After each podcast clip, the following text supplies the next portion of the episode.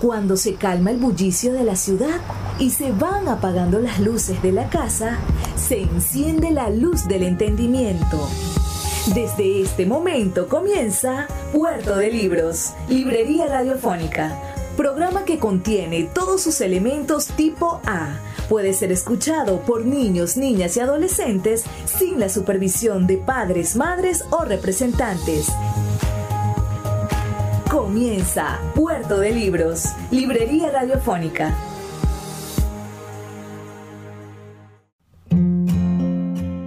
Los libros son máquinas del tiempo. A través de sus páginas podemos viajar a todas las épocas de la humanidad, navegar en las mentes de grandes artistas y transportar nuestra experiencia hacia la posteridad. De lunes a viernes puedes abordar una embarcación de papel en Puerto de Libros, Librería Radiofónica, producido y conducido por el poeta Luis Peroso Cervantes. Un programa dedicado al maravilloso mundo de la lectura, la cultura y la intelectualidad por Radio Fe y Alegría con todas las voces. Bienvenidos a Puerto de Libros, Librería Radiofónica. Les habla Luis Peroso Cervantes, quien de lunes a viernes, todas las noches, a través de la Red Nacional de Emisoras Radio Fe y Alegría, trae para ustedes este programa con muchísimo, muchísimo cariño y sobre todo con muchísimas ganas de que ustedes se abran al mundo de la intelectualidad, al mundo del arte, al mundo del el intelecto. La intelectualidad no es eso que se encuentra lejos o que se encuentra en los salones de la academia o que se encuentra no solamente, claro, en los salones de la academia, sino que también usted cuando hace ejercicio de su mente, cuando utiliza el intelecto, se convierte en un intelectual. Cualquiera de nosotros puede ser un intelectual. Lo que hay es que, bueno, además de ejercitar los músculos, también ejercitar el intelecto, el cerebro, las ideas. Y la noche de hoy, como todas las noches, tenemos la oportunidad de ejercitar esas ideas maravillosas y de cultivar el criterio, porque a medida que usted tiene más ideas, a medida que vamos poblando, amueblando, como quien dice, en nuestra cabeza, bueno, en ese momento vamos adquiriendo criterio. Y con el criterio usted toma buenas decisiones. Con el criterio usted le dice al alcalde, no estoy de acuerdo con lo que está pasando. O le dice al concejal, mire, usted no va a ser reelecto porque si depende de mí, yo no votaré por usted. Pero también le dice a su esposa, a sus hijos, a sus vecinos, les dice las cosas que debe decirles para poder construir una realidad mejor. La noche de hoy aquí en Puerto de Libros, Librería Radiofónica, estaremos escuchando una grabación maravillosa del año 1953 de la compañía de teatro Universal, una grabación de la obra de teatro La vida es sueño verdaderamente una de las obras clásicas del teatro en el mundo y especialmente del teatro español, estrenada en el año 1635 y perteneciente al movimiento literario conocido como el barroco, escrita por el gran Pedro Calderón de la Barca, uno de los eh, escritores, dramaturgos y hombres más importantes del llamado siglo de oro español. Sus comentarios, por favor, al 0424 672 3597 0424 672 3597 con nuestras redes sociales arroba librería radio en Twitter y en Instagram. Vamos a estar entonces conversando un poco sobre Pedro Calderón de la Barca, sobre la vida de sueño, lo que significa esta maravillosa obra de teatro y por supuesto vamos a tener la oportunidad de escuchar esta, esta importantísima ah, pieza, uh, con este concepto de, teatro eh, hablado, ¿no? Nos hace falta por supuesto todas las otras maravillosas expresiones del teatro, que son la puesta en escena, por supuesto todo lo que tenga que ver con, con la actitud física del actor y con la escenografía, pero vamos a nutrirnos con la palabra, con la letra, con la creación del gran Pedro Calderón de la Barca y su obra La vida es sueño. Como les decía hace un momento, la compañía española de Teatro Universal grabó esta obra el 14 de diciembre del año 1953 y casi, por supuesto, 60 años después, ahora en sus hogares a través de Radio Fe y Alegría y su programa Puerto de Libros, Librería Radiofónica. En Polonia, a un lado Monte Fragoso y al otro una torre cuya planta baja sirve de prisión a Segismundo. La acción principia al anochecer. Hipógrifo violento que corriste parejas con el viento, donde rayos y llama, pájaro sin matiz, pez sin escama y bruto sin instinto natural, al compuso laberinto de estas desnudas peñas te desbocas, arrastras y despeñan. Quédate en este monte donde tengan los brutos su paetonte. Mal Polonia recibes a un extranjero, pues con sangre escribe su entrada en tus arenas y apenas llega cuando llega apenas. Bien mi suerte lo dice, mas ¿dónde halló piedad? Un infeliz.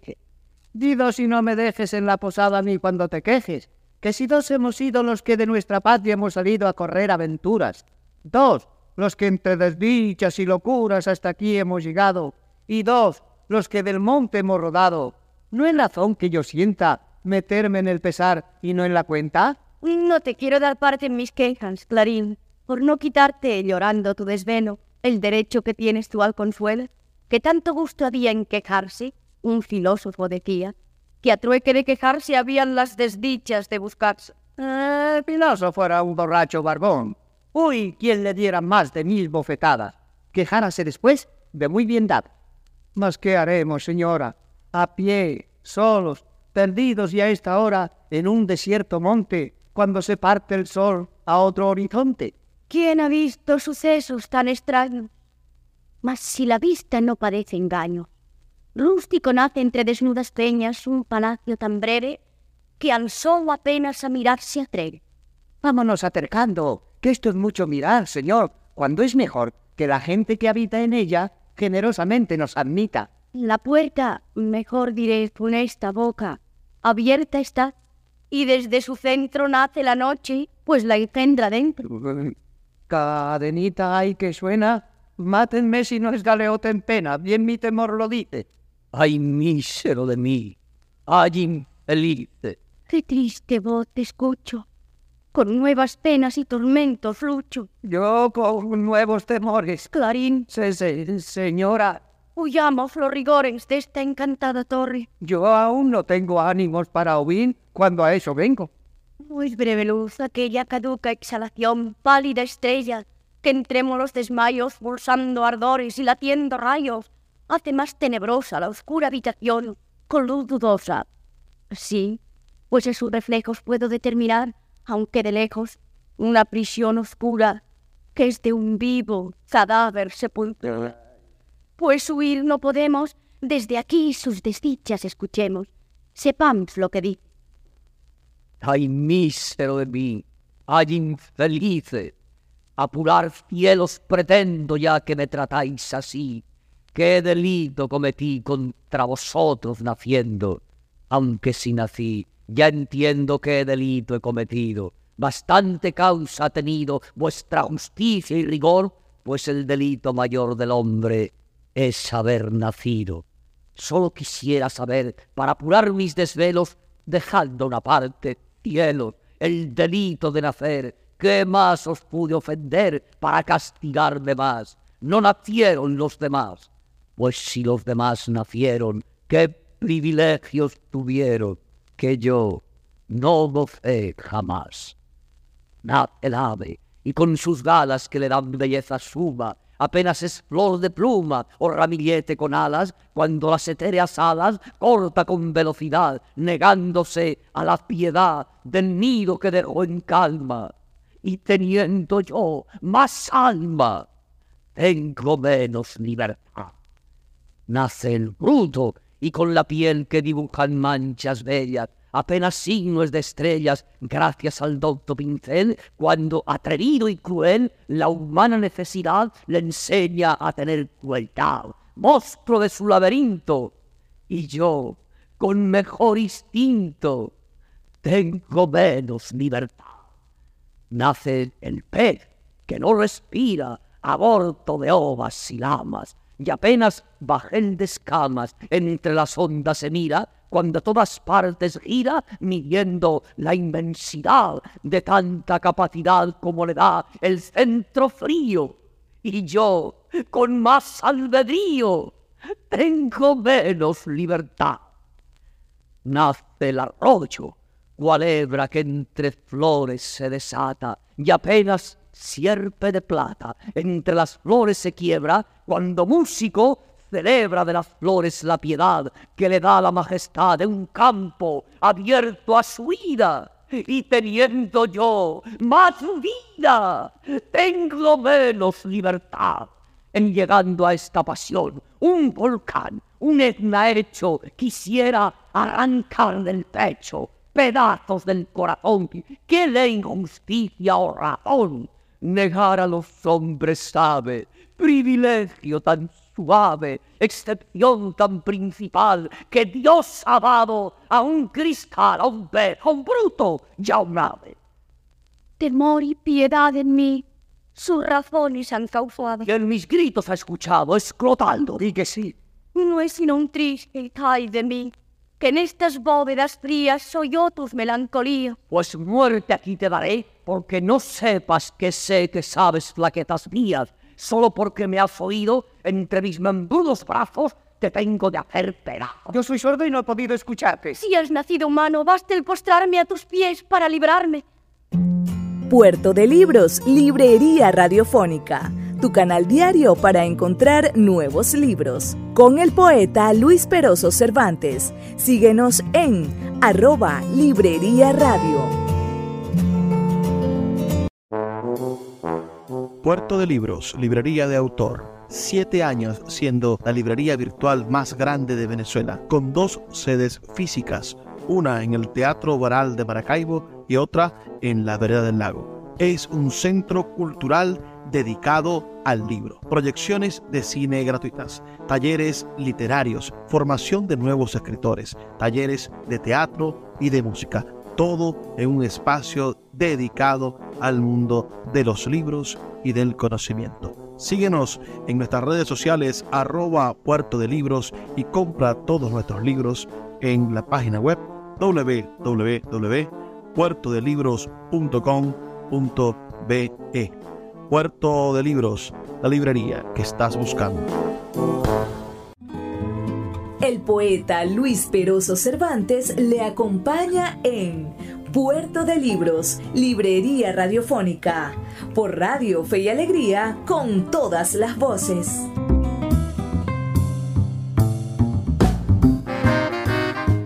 Seguimos en Puerto de Libros, Librería Radiofónica. Escuchamos unos primeros minutos de esa maravillosa obra que estamos disfrutando esta noche. La vida es sueño, obra de teatro de Pedro Calderón de la Barca. La concepción de la vida como sueño es verdaderamente muy antigua, pero Pedro Calderón de la Barca logra, por supuesto, crear este hito en el mundo de la literatura y, construir, por supuesto, un, un, referente, un referente que va a renovarse con todas las expresiones de la literatura a partir de la publicación de este libro. La obra se inicia con Rosaura, vestida de hombre, y Clarín, que llegan hasta una cueva. En el momento en que entran, Segismundo pronuncia su primer monólogo y cuando el preso se da cuenta de que no está solo, intenta matar a Rosaura, pero luego le perdona la vida. Irrumpe Clotaldo, seguidor de Basilo y Ayo de Segismundo, y detiene a los dos viajeros por encontrarse en lugar prohibido. Clotaldo entonces reconoce la espada que ciñe Rosaura. Es la espada que había dejado a la madre de Rosaura violante al abandonarla. Sin embargo, Clotaldo no conoce aún ante quién cree ser su hijo y encubre lo descubierto, decidiendo llevar ante el rey a su hijo, es decir, a Rosaura, y al gracioso Clarín. Sigamos. Entonces, en este mismo, en esta misma, esto que estamos escuchando precisamente es esto que les acabo de contar del el acto 1, que después se va a desarrollar ante el rey Basilio, quien revela la existencia de su hijo, Segismundo, que había provocado la muerte de la reina Clorine al nacer. Cuenta el terrible nacimiento de su hijo y explica lo que vaticinó al leer las estrellas. Segismundo sería un rey tirano y cruel. Basilio decidió hacer una prueba y dar una oportunidad a su hijo. Lo llevaría al palacio, pero de manera que, si efectivamente resultara ser un tirano, su estancia en el palacio le pareciese tan solo un sueño. Si Segismundo resulta tener templanza y razón, será el heredero del trono, si no, lo será Estrella y Astolfo, unidos por matrimonio, los siguientes en la línea sucesoral. Tras confesar al pueblo la existencia de su hijo, deja libres a Rosaura y a Clarín. Pero Clotaldo quiere saber quién es el enemigo de Rosaura, quién vino a estas tierras a vengar un agravio y preguntando averigua que es el sobrino del rey, Astolfo, cuyo casamiento con Estrella quiere evitar Rosaura. Ese es el argumento del primer acto de, esta, esta, obra. está compuesta por tres actos y los personajes son Segismundo, que es el protagonista y el pretexto de toda la obra, Rosaura, que es el personaje principal femenino, que une fuerzas con Segismundo para impedir que Astolfo se convierta en rey y así evitar que se case con Estrella, Basilio, que es el rey de Polonia, padre de Segismundo, es un hombre preocupado por lo que puede suceder en su pueblo, es débil e indeciso, sus campos son la matemática, la ciencia, la astrología, no demostrando realmente una sabiduría orientada hacia el gobierno. Teme, por supuesto, a Segismundo desde que ha escuchado el oráculo que dice que será un terrible tirano. Al final admite todos sus errores. Clotaldo, que es el lacayo de Basilio el rey, es el único, aparte del rey, que puede ver a Segismundo le ha enseñado a Segismundo todo lo que sabe, se muestra como un personaje anciano que ha vivido anteriormente aventuras amorosas y es el padre secreto de Rosaura. Como personaje tipo representa a la superstición. Está Astolfo, que es el duque de Mascovia, con el que Basilio hace un trato para mantener el trono de Polonia. Está dispuesto a casarse con Estrella, a pesar de amar a Rosaura. Estrella, bella y noble infanta de la corte de Basilio, dispuesta a casarse con Astolfo para heredar el trono. Astolfo y Estrella son primos y sobrinos de Basilio. Y Clarín, que es el compañero de Rosaura, es muy ingenioso y responde al arquetipo del personaje cómico. Entonces, vamos a seguir escuchando esta obra. Espero que, disfruten de esta, de esta pieza que estamos trayéndoles y sobre todo por, es un documento, es una obra grabada en el año 1953 con estos actores españoles de, esta interesante compañía española de teatro universal, grabada el 14 de diciembre de 1953. Creo que dije 60 años hace poco, pero si mal no saco la cuenta, son 70 años desde que se grabó este, esta maravillosa obra de teatro que está viva en nosotros y que podemos disfrutar. Así que estamos escuchando La vida es sueño de Calderón de la Barca. Sus comentarios al 0424 672 3597 0424 672 3597 que es mi número de teléfono y por supuesto a las redes sociales que es Librería Radio en Twitter y en Instagram. Sigamos con la vida es sueño de Calderón de la Barca. Tu voz pudo enternecerme, tu presencia suspenderme y tu respeto turbarme. ¿Quién eres? que aunque yo aquí tampoco del mundo sé, que cuna y sepulcro fue esta gruta para mí, y aunque desde que nací, si esto es nacer, solo advierto este rústico desierto donde miserable vivo, siendo un esqueleto vivo, siendo un animado muerto, y aunque nunca vi ni hablé, sino un hombre solamente que aquí mis desdichas siente, por quien las noticias sé de cielo y tierra, y aunque aquí por más te asombres y monstruo humano me nombres, entre asombros y quimeras, soy un hombre de las fieras y una fiera de los hombres. Y aunque en desdichas tan graves la política he estudiado, de los brutos enseñado y advertido de las aves y de los astros suaves los destellos he medido, tú solo, tú has suspendido la pasión a mis enojos, la suspensión a mis ojos la admiración han oído. Con cada vez que te veo, nueva admiración me das, y cuando te miro más, aún más mirarte deseo. Ojos hidrópicos, creo que mis ojos deben ser, pues cuando es muerte el beber, beben más. Y de esta suerte, viendo que el ver me da muerte, estoy muriendo por ver. Pero véate yo y muera pues no sé rendido ya si el verte muerte me da. El no verte, ¿qué me diera? Fuera más que pena fiera, ira, rabia y dolor fuerte, fuera muerte. De esta suerte tu rigor he ponderado, que dar vida a un desdichado es dar a un dichoso muerte. Con asombro de mirarte, con admiración de oírte, ni sé qué pueda decirte, ni qué pueda preguntar. Solo diré que a esta parte hoy el cielo me ha guiado, para verme consolado, si consuelo puede ser del que es desdichado, ver otro que es más desdichado.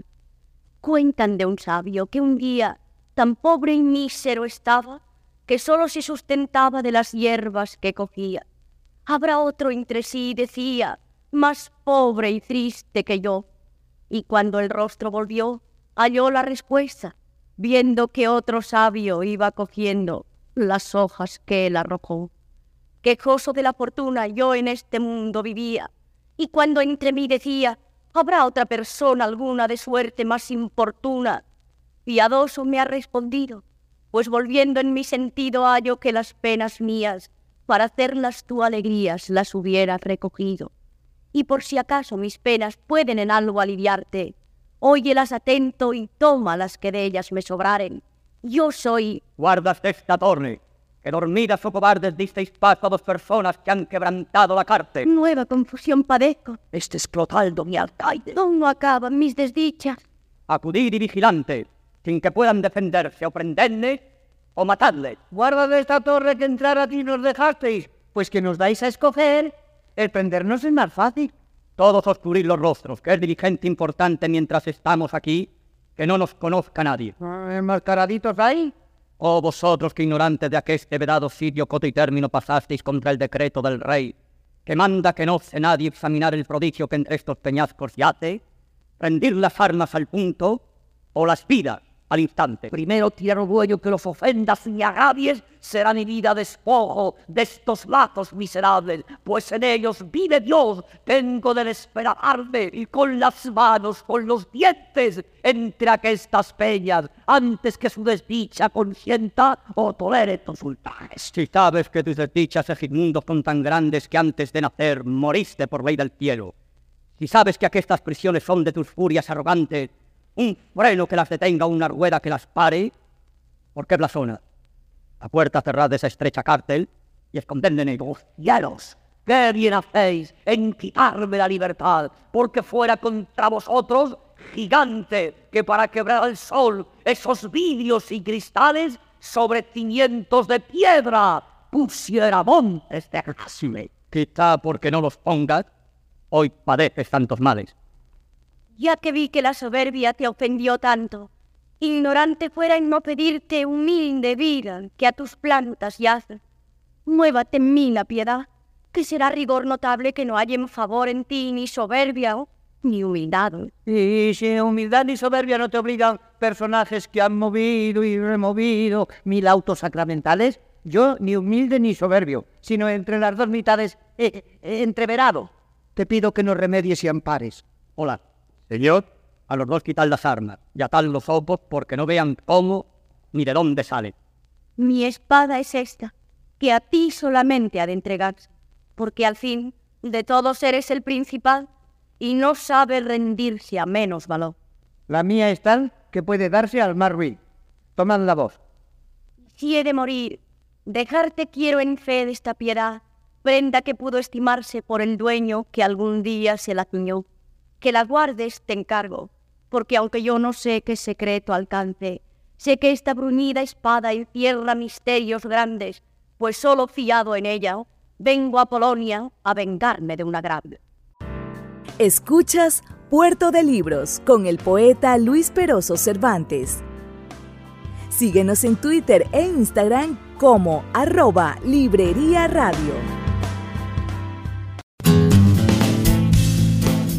Sultana del Lago Editores es una empresa zuliana de servicios editoriales. Nuestro catálogo tiene más de 100 títulos de autores nacionales e internacionales. Además, somos la única editorial que presta servicios de impresión bajo demanda en Maracaibo. No necesitas invertir en grandes tirajes. Tus lectores pedirán tu libro, nosotros lo imprimiremos y tú obtendrás regalías. Por ello, también editamos internacionalmente en Amazon y Google Play Books. Conoce más en nuestra nueva página web www.sultanadelago.com o siguiéndonos en Instagram como arroba sultana del lago. El poeta Luis Peroso Cervantes le acompaña en Puerto de Libros, Librería Radiofónica, por Radio Fe y Alegría, con todas las voces. Santos cielos, ¿qué es esto? Ya son más graves mis penas y confusiones, mis ansias sin pesares. ¿Quién te la dio? Una mujer ¿Cómo se llama? que calle su nombre fue ¿De qué infiere que ahora sabes que hay secreto en esta espada? Quien me la dio, dijo, parte a Polonia y solicita con ingenio, estudio o arte que te vean esa espada los nobles más principales, que yo sé que alguno de ellos te favorezca y ampare. Válgame el cielo que escucho. Aún no sé determinarme si tales sucesos son ilusiones o verdades. Esta es la espada que yo dejé a la hermosa Violante por señas que el que ceñida la cajera había de hallarme amoroso como hijo y, y piadoso como padre. Por si tal vez era muerto, no quiso entonces nombrarme. Mas si yo preso algún día entre los nobles le hallares, hazle saber que yo fui quien al costado la trajo. Llevad a los extranjeros hasta el llano y custodiadle, que ante las plantas del rey yo mismo habré de llevarle. Bien, señor. Qué tristeado, qué, qué confusión tan notable. Esta espada que yo un día dejé como prenda amante, me anuncia que es quien la trae, fruto de mi noble sangre, y qué de hacer hay de mí en confusión semejante, si quien la trae por favor para su muerte la trae. ¿Qué de hacer? Valedme cielos, ¿qué de hacer? Porque llevarle al rey es llevarle ahí triste a morir, pues ocultarle al rey no puedo conforme a la ley del homenaje. De una parte el amor propio y la lealtad de otra parte me rinden. pe- Pero qué dudo, el medio más importante es irme al rey y decirle que es mi hijo y que le mate. Quizá la misma piedad de mi honor podrá obligarle, y si le merezco vivo, yo le ayudaré a vengarse de su agravio. Mas si el rey, en su rigor es constante de la muerte, morirá sin saber que soy su padre. Esta es la gruta en que está. ¡Viva Segismundo! ¡Viva! el gran príncipe nuestro! Gran príncipe Segismundo, no admitimos ni queremos sino al señor natural y no a príncipe extranjero. Tu padre, señor, pretende quitarte acción y derecho y dárselo a Astolfo, duque de Moscovia. Pero el pueblo, enterado de que existes, quiere acabar con tu encierro y ayudarte a restaurar tu imperio, corona y cetro, quitándosela a un tirano. Sal, pues, que en ese desierto ejército numeroso clama por ti. Sus espadas son bosque que agita el viento. Otra vez. ¿Qué es esto, cielos? ¿Queréis que sueñe grandezas que ha de deshacer el tiempo? Otra vez queréis que toque el desengaño, el riesgo. Aquel humano poder nace humilde y vive atento, Pues no ha de ser, no ha de ser mirarme otra vez sujeto a mi fortuna. Y pues sé bien que toda esta vida es sueño, idos, sombras que fingís hoy a mis sentidos muertos, cuerpo y voz, siendo verdad que no tenéis voz ni cuerpo. Si piensas que te engañamos, vuelve a sus montes soberbios los ojos para que veas la gente que aguarda en ellos para obedecerte. Oh, ya otra vez vi esto mismo, tan clara y distintamente como ahora lo estoy viendo, y fue un sueño. Cosas grandes siempre, gran señor, trajeron anuncio, y esto sería si lo soñaste primero. Dices bien, anuncio fue, y caso que fuese cierto, pues que la vida es tan corta, soñemos, alma, soñemos otra vez, pero ha de ser con atención y consejo de que hemos de despertar de este gusto al mejor tiempo. Tocaba el arma, que pronto veréis mi inmenso valor. Contra mi padre pretendo tomar armas y arrancar las verdades a los cielos, pues he de verle a mis plantas. Mas si antes de esto despierto, será mejor no decirlo, supuesto que no he de hacerlo. Ay, señor. Eh, ¿Quién eres tú, di? Oh, un desdichado que también, gran señor, han libertado. Y que servirte promete. Si no de clarín, para de clarinete. ¡Viva Segismundo! ¡Viva! ¿Qué alboroto es este? Si es Clotaldo, el mismo señor. Yo apuesto que lo despeña del monte. A tus reales plantas llego, ya sé que a morir no. Levanta, levanta, anciano del suelo, que tú has de ser norte y guía de quien fíe mis afectos, que ya sé que mi crianza a tu mucha lealtad debo. Dame los brazos. ¿Qué dices? Que estoy soñando y que quiero obrar bien pues no se pierde el hacer bien ni aun en sueños. Pues señor, si lograr bien es ya tu blasón, es cierto que no te ofenda el que yo hoy solicite lo mismo. A tu padre has de hacer guerra. Yo aconsejarte no puedo contra mi rey ni valerte. A tus plantas estoy puesto. Dame la muerte, villano, traidor, ingrato. Mas cielos, el reportarme conviene, que aún no sé si estoy despierto. Clotaldo, vuestro valor os envidio y agradezco. Idos a servir al rey, que en el campo nos veremos. Vosotros tocad arma. Mil veces tus plantas beso. A reinar fortuna vamos. No me despiertes si duermo, y si es verdad, no me duermas. Mas sea verdad o sueño, obrar bien es lo que importa. Si fuera verdad, por serlo, si no, por ganar amigos para cuando despertemos. Ha comenzado la batalla entre los soldados de Segismundo y los leales al rey Basili. Sigue la acción en un bosque en los alrededores de Polonia. ¿Quién Astolfo podrá parar prudente la furia de un caballo desbocado? ¿Quién detener de un río la corriente que corre al mar soberbio y despeñado? ¿Quién un peñasco suspender valiente de la cima de un monte desgajado, pues todo fácil de parar se mira, más que de un pueblo la tremenda ira. Dígalo en bandos el rumor partido, pues se oye resonar en lo profundo de los bosques el eco repetido de ¡Viva Astolfo! ¡Viva Segismundo! Suspéndase hoy, señor, tanta alegría. Es el aplauso y gusto lisonjero que tu mano feliz me prometía, que si Polonia, a quien mandar espero, hoy resiste a la obediencia mía, es porque la merezca yo primero. Voy a la lucha, y de arrogancia lleno, rayo descienda el que blasona trueno. Dadme un caballo, porque yo en persona vencer valiente a un hijo ingrato quiero, y en la defensa ya de mi corona, lo que la ciencia erró, venza el hacer.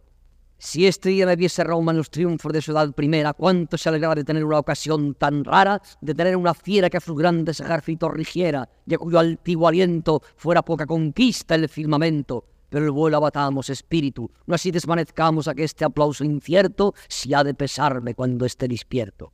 A tu presencia llega, Señor, una mujer, su luz me ciega, vive Dios que Rosaura. El cielo a mi presencia la restaura. Generoso Segismundo, luciente sol de Polonia, a una mujer infeliz y que hoy a tus plantas se arroja, ampara por ser mujer y desdichada, dos cosas que para obligarle a un hombre que de valiente blasona, Cualquiera de las dos basta, cualquiera de las dos sobra. De noble madre nací en la corte de Moscovia, que según fue desdichada debió de ser muy hermosa.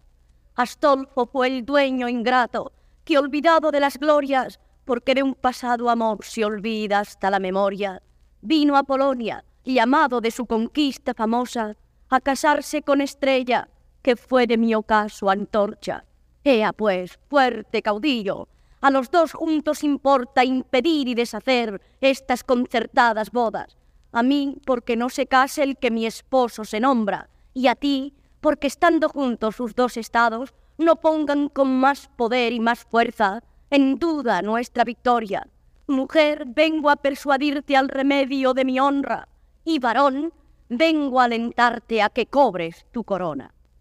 Cielo, si es verdad que sueño, suspendedme la memoria, que no es posible que quepan en un sueño tantas cosas. Rosaura está sin honor, mas a un príncipe le toca el dar honor que el quitarlo. Vive Dios que de su honra he de ser conquistador antes que de mi corona, aunque mi amor por Rosaura traspasen flechas traidoras. Huyamos de la ocasión que es muy fuerte. Alarma toca.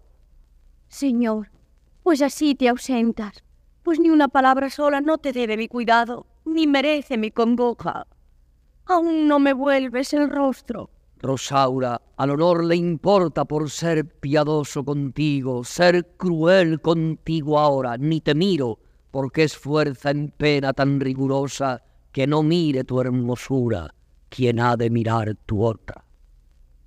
Qué dignas, cielos son estas. Después de tanto pesar, aún me queda que dudar con equívoca respuesta. Señora, ¿es hora de verte? Ay, Clarín, ¿dónde has estado? En una gruta encerrado, brujuleando mi muerte. ¿Por qué? Porque sé el secreto de quién eres. Y en efecto, Clotaldo, ¿eh? ¿eh? ¿Qué ruido es ese?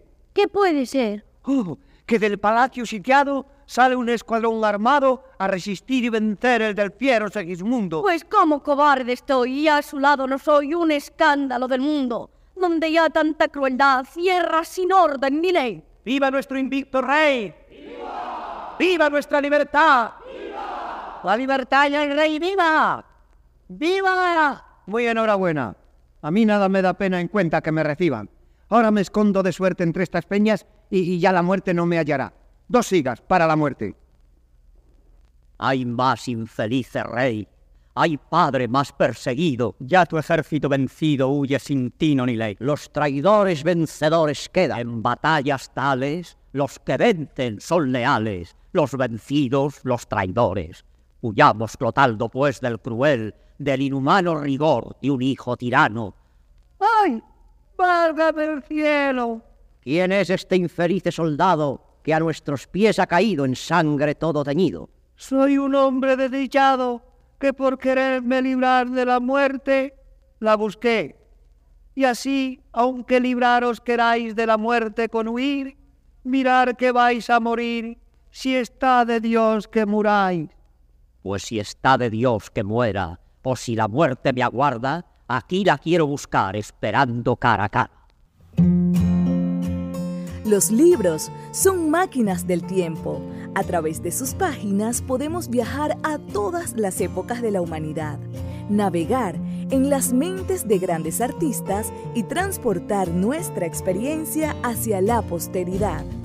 De lunes a viernes puedes abordar una embarcación de papel en Puerto de Libros, Librería Radiofónica, producido y conducido por el poeta Luis Peroso Cervantes.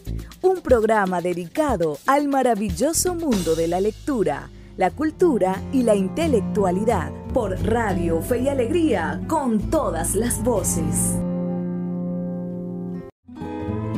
El poeta Luis Peroso Cervantes le acompaña en Puerto de Libros, Librería Radiofónica, por Radio Fe y Alegría con todas las voces. En lo intrincado del bosque, entre las espesas ramas, el rey se esconde. Seguid de lo que en sus cumbres planta que no examine el cuidado, tronco a tronco y rama a rama. Huye, señor, ¿para qué?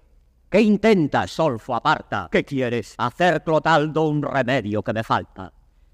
Si a mí buscándome vas, Ya estoy príncipe a tus plantas. Sea de ellas blanca alfombra esta nieve de mis canas. Pisa mi cerviz y huella mi corona, postra, arrastra mi decoro y mi respeto, toma de mi honor venganza, sírvete de mí cautivo.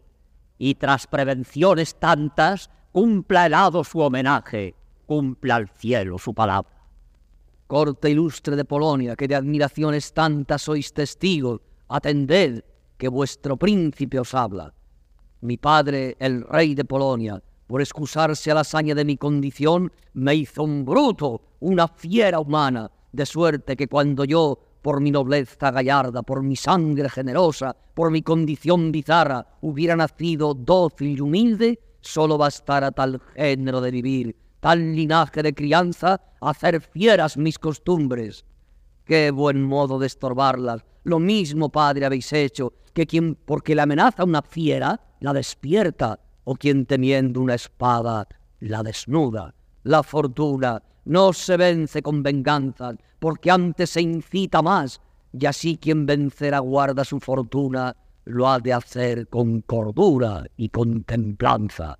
Sirva de ejemplo este raro espectáculo, esta extraña admiración, este horror, este prodigio, pues nada hay más que llegar a ver con prevenciones tan varias, rendido a mis pies a un padre, ya atropellado a un monarca, sentencia del cielo fue, por más que quiso estorbarla, no pudo, mas podré yo, que soy menor en las canas, en el valor y en la ciencia, vencerlas. Señor, levanta, dame tu mano, que ya que el filo te desengaña de que has errado en el modo de vencerle, humilde aguarda mi obediencia a que te vengues.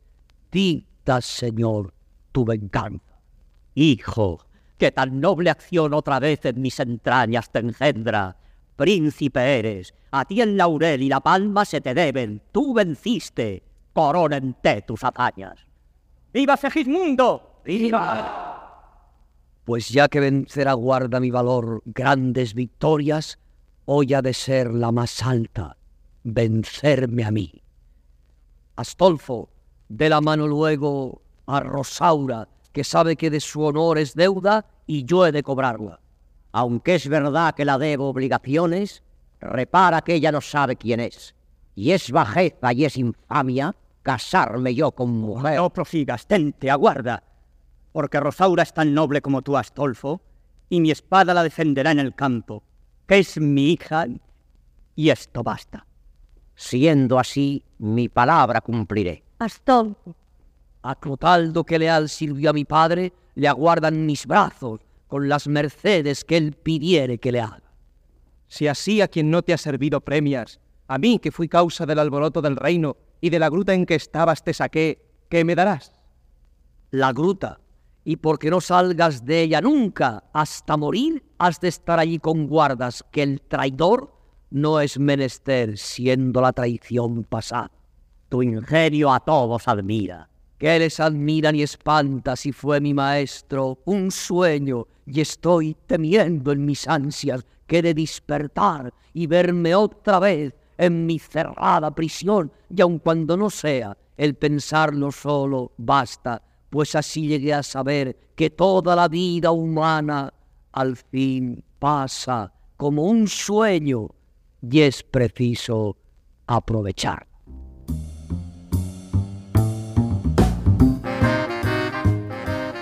Así llegamos al segmento final de Puerto de Libros, librería radiofónica. Esta noche hemos estado escuchando algunos fragmentos de la obra La vida es sueño de Calderón de la Barca. Vamos a comentar los actos 2 y 3 para que ustedes tengan un contexto general de qué trata la obra. El acto 2, el rey Basilio ha ideado un engaño para ver si Segismundo es realmente cruel. Lo lleva dormido al palacio y le permiten ver cuál sería su destino, pero guardándose la posibilidad de hacerle creer que todo fue un sueño, en caso de que se demuestre malvado.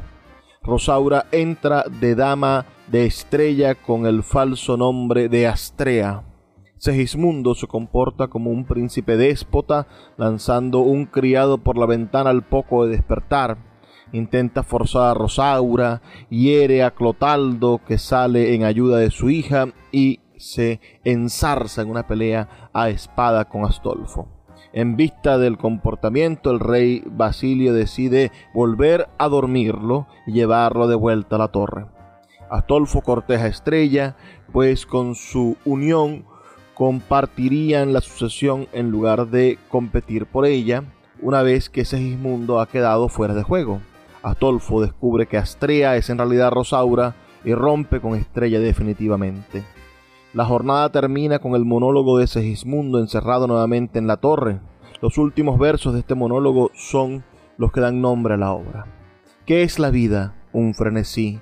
¿Qué es la vida? Una ilusión, una sombra, una ficción, y el mayor bien es pequeño, que toda la vida es sueño, y los sueños, sueños son. En el acto tercero, el pueblo de Polonia, al saber que tiene un príncipe heredero, organiza una revuelta y libera a Segismundo de la Torre. Un poco lo que acabamos de escuchar hace unos minutos. Segismundo libera a Clotaldo permitiéndole ir con el rey, mostrando que ha recapacitado sobre su comportamiento. Las tropas del rey y las del príncipe se enfrentan y vencen las de Segismundo. Se encuentran ambos cara a cara y el rey se pone en manos de Segismundo pero éste se postra ante los pies del rey, aceptando incluso el hecho de que el rey Basilio quiere darle muerte debido a que se levantó contra él. Sin embargo, en vista de la generosa actitud de Segismundo, el rey le deja el trono. Eso es más o menos la historia de los tres actos. Por supuesto, La vida y sueño de Calderón de la Barca es una de las obras más conocidas y estudiadas de la literatura española. Dicho interés reside en su complejidad filosófica, pero también en el notable armado dramático.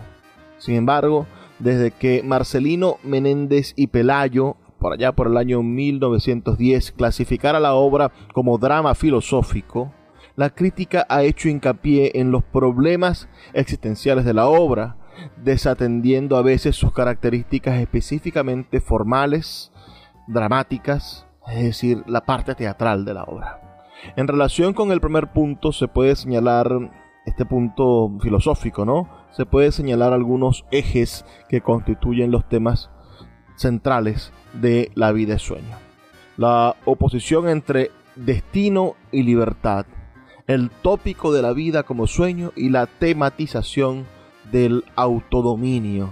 Es decir, tendrá la capacidad de Segismundo de no seguir el hado al cual está condenado ese destino que fue asignado por el oráculo. Quizás es el mismo problema que se plantea en una obra como la de Sófocles, ¿no? Pensemos en Edipo Rey, donde Edipo sí está condenado a seguir lo que ha dicho el oráculo, pero en este caso eh, consigue Calderón de la Barca exponer que no, estamos en la posibilidad de hacer nuestro propio rumbo. Y esto es, sin duda, algo, algo hermoso, ¿no? Algo, algo hermoso. Y que, y que viene a renovar un poco la literatura. En los temas centrales, por supuesto, se subordinan otros como la educación de los príncipes, el modelo de gobernante que quisiese España o la, o la Europa en general, el poder o la justicia, que más tarde vamos a ir relacionando en el soliloquio de Segismundo. Hay sin duda temas ah, maravillosos en cada una de, de, las décimas que están en ese soliloquio. Y por supuesto sería interesante que ustedes lo buscaran y lo leyeran. Aparte del soliloquio de Segismundo para tener un contexto general de lo que es la, obra. Esta obra fue, según algunas fuentes, eh, vendida por Calderón de la Barca a la compañía de teatro de Cristóbal de Avendaño, que la estrenó en la década de 1630. El actor Manuel Vallejo la representó ante la corte del rey Carlos II el 5 de febrero de, de 1673 y el 12 de noviembre de 1684 y el 24 de noviembre de 1695 lo hizo su hijo Carlos Vallejo. En el mismo siglo XVII la obra se estrenaba más allá de las fronteras españolas, en Bruselas en 1647, en Ámsterdam en 1654, en Hamburgo en 1658 y en Dresde en 1674. En el siglo XVIII solo en los teatros del Príncipe y de la Cruz ambos de Madrid, se han llegado a computar hasta 47 montajes, algunos de los cuales estuvieron a cargo de Isadoro Maiquez, uno de los más célebres intérpretes de teatro de la época. Ya en el siglo XIX, de las decenas de representaciones llevadas a escena, pueden mencionarse las de Rafael Calvo en el Teatro Español o las de Ricardo Calvo en el Teatro de la Princesa. En el siglo XX pueden mencionarse los montajes en el español de Ricardo Calvo Agosti y Metilde Moreno en 1918, de José Tamayo con Francisco Raval y Mari Carrillo, Asunción Balaguer y José Luis Pellicena en 1955, la de José Luis Gómez con Ángel Picasso, con Ana Morcia, con Francisco Merino, con Luis Prendes y Ángel de Andes en 1981, la de Juan Carlos Pérez de la Fuente ah, en el año 1900, en el año 2012, que quizá es una de las más notables con la Compañía Nacional de Teatro Clásico. Rosaura es una adaptación del año 2016 de Paula Rodríguez y Andrea Arpa. El dramaturgo mexicano Guillermo Schuthumber de la Mora escribió Los herederos de Segismundo, con el relato de lo que pasó con los personajes de Calderón en tres décadas siguientes al final de la vida es sueño. Este drama mereció el Premio Nacional de Teatro de México en 1980 y además quedó finalista del Premio Tirso de Molina ese mismo año. Estamos entonces en presencia de una de las grandes obras de la literatura en español. Ya es hora de despedirnos, pero no sin antes recordarles que estamos en este espacio todos los días, de lunes a viernes, todas las noches, a través de la Red Nacional de Emisoras Radio Fe y Alegría. Para aquellos que nos escuchan en Spotify, vamos a tener un plus, vamos a colocarle un, bonus track con el resto de esta, de esta grabación, que son al menos unos 40 minutos más de la obra uh, restaurada, de la restaurada obra, porque hemos pasado por un proceso de restauración de esta obra para que se escuche mejor y poder disfrutar, por supuesto, de esta pieza genial, clásico de la literatura, de la literatura mundial, de nuestra literatura hispana, que es La vida es sueño.